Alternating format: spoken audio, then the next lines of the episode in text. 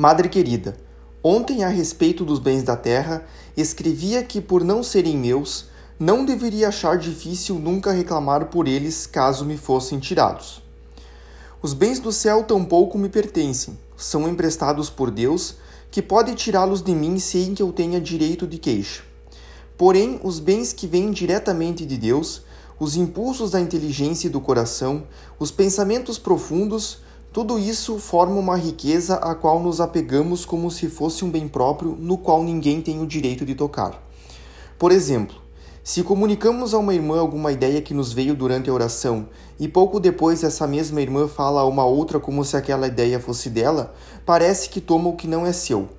Ou no recreio disse baixinho a uma companheira uma palavra espirituosa e bem apropriada se ela a repete em voz alta sem indicar a origem, isso parece um fruto à proprietária, que não reclama, mas fica com muita vontade de fazê-lo e aproveitará a primeira ocasião para fazer saber, delicadamente, que alguém se apossou das suas palavras. Madre, eu não poderia explicar-vos tão bem esses tristes sentimentos da natureza, se os não tivesse sentido em meu coração, e gostaria de acalentar a doce ilusão de que só aconteceram comigo se não me tivesseis ordenado ouvir as tentações das vossas queridas novicinhas. Sempre aprendi cumprindo a missão que me confiastes. Sobretudo vi-me forçada a praticar o que eu ensinava. Por isso, agora posso dizer que Jesus me deu a graça de não ser mais apegada aos bens do espírito e do coração que aos da terra quando me acontece pensar e dizer uma coisa que agrada às minhas irmãs, acho natural que se apropriem dela como sendo um bem que lhes pertence. Esse pensamento pertence ao Espírito Santo, não a mim, pois São Paulo disse que sem esse espírito de amor não podemos chamar de Pai a nosso Pai que está nos céus. Portanto, ele é livre para servir-se de mim para dar um bom pensamento a uma alma. Se eu julgasse que esse pensamento me pertence, seria como o burro que transportava relíquias, e acreditava que as homenagens prestadas aos santos dirigiam-se a ele. Não desprezo os pensamentos profundos que alimentam a alma e a unem a Deus, mas a compreendi há muito tempo que não devemos nos apoiar neles nem achar que a perfeição consiste em receber muitas luzes. Os mais belos pensamentos nada são sem as obras.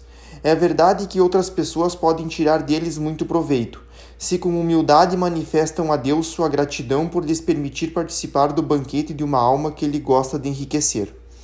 Mas se essa alma se compraz em seus belos pensamentos e faz a oração do fariseu, torna-se parecida com uma pessoa que morre de fome diante de uma mesa cheia, enquanto todos os seus convidados se fartam, e às vezes lançam um olhar de inveja sobre o dono de tantas riquezas. Ah, só Deus mesmo para conhecer o fundo dos corações.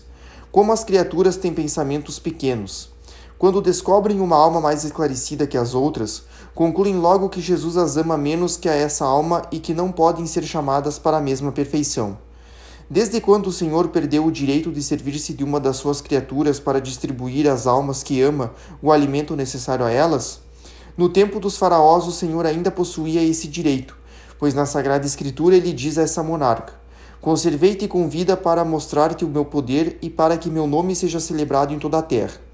Os séculos sucederam aos séculos, desde que o Altíssimo pronunciou essas palavras, e desde então seu comportamento não mudou.